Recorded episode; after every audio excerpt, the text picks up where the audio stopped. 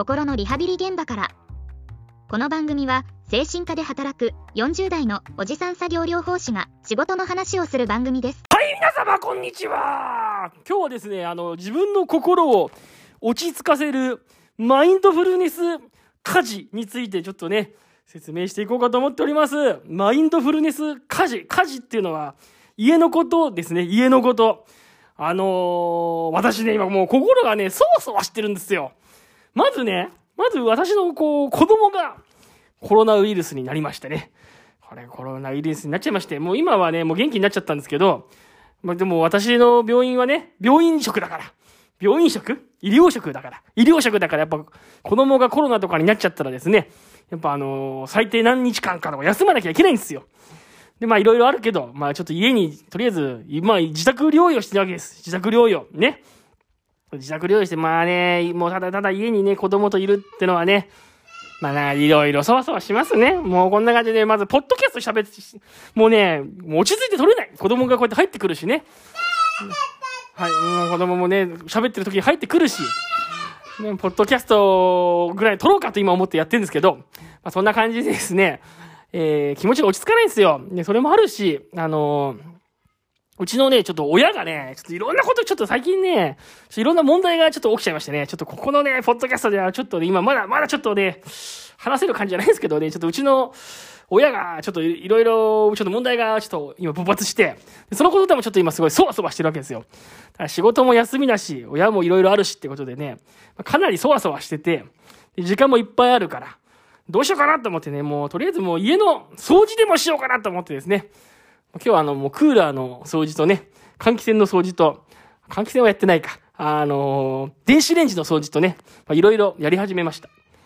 で、やっぱね、あのー結構ね、そのリワークに通ってて患者さんも言うんですけど、やっぱ家の中のことをね、とりあえずもうやっていくと、結構心が落ち着くっていうふうにそういえば言ってる患者さん結構いて、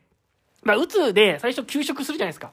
で、最初はもう何もやることがないと思って、まあ、ただ家でぼーっとしてたりとかするんですけど、やっぱ何もしてないかったら何もしてないで、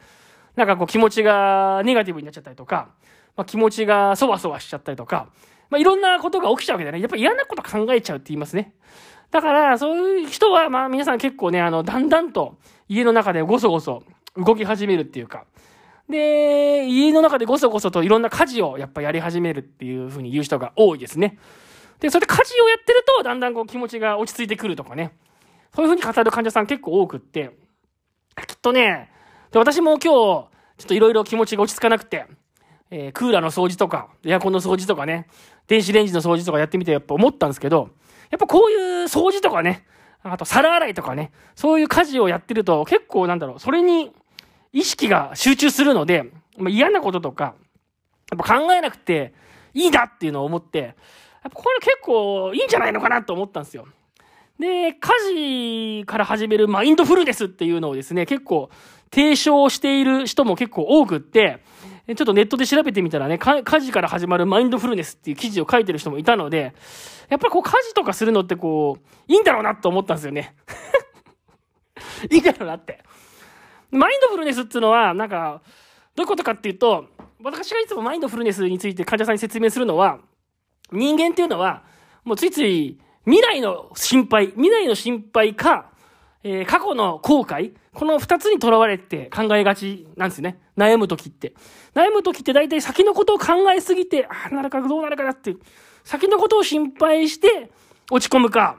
もしくは過去のことを、あの時ああすればよかったから、どうすればよかったかなって考えて落ち込む。人間のその落ち込む思考パターンっていうのは大体未来を考えすぎてるか、過去にフォーカスが行き過ぎてるかっていうところがあるので、今、今この瞬間に、今自分が何をしてるか、今この瞬間に意識を向けるっていうことが、何と言っても心を落ち着かせると。で、マインドフルネスっていうのは多分そういうことなんだと。多分っていうところがね、もう僕の本当にこの、あれなんですよ。この弱さなんですよ。多分、多分マインドフルネスってのはそういうことで、今ここの、今ここの自分自身にこう意識を集中させる。今私だったら、まあ今この、ポッドキャストを撮ってるっていう、この、携帯に向かって喋ってるって、この自分自身に意識を向けるとか、それ自分自身に意識を向けつつ、例えばこの、ポッドキャストを喋ってる、その録音しているスマホの、その重さ、手の重さを感じるとか、今喋ってる自分の声に意識を向けるとか、あとは自分は今こう絨毯の上に座ってるんですけど、その絨毯を、お尻から伝わってくるその絨毯の感触に意識を向けるとかね。多分そうい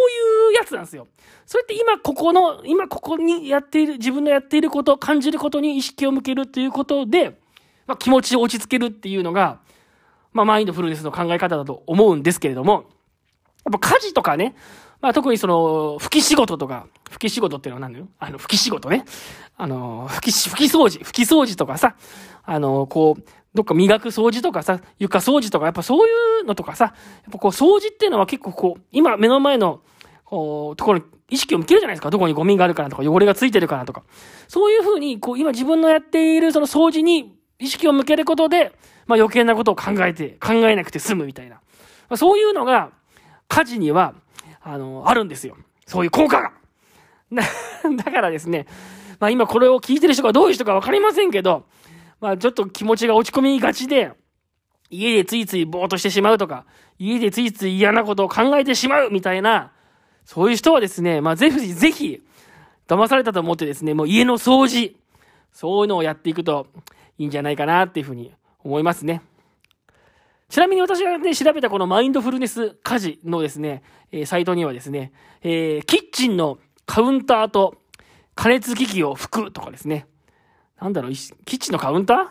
あ、カウンターね。キッチンのカウンターだ。カウンターって何かなって思っちゃった。あの、台所のね、あの、料理とか作るとこですね。ああいうところを拭くとか。あとはベッドメイキングをするとか。あとは食器を洗うとかね。食器を洗うのも、あのー、あんまり今日綺麗に、綺麗に洗うじゃない。早く洗おうとするんじゃなくてね。とにかく洗うっていうことに意識を向けて洗うとか。あと、畑掛けとか、ほうき掛けとかね。雑巾掛けとか。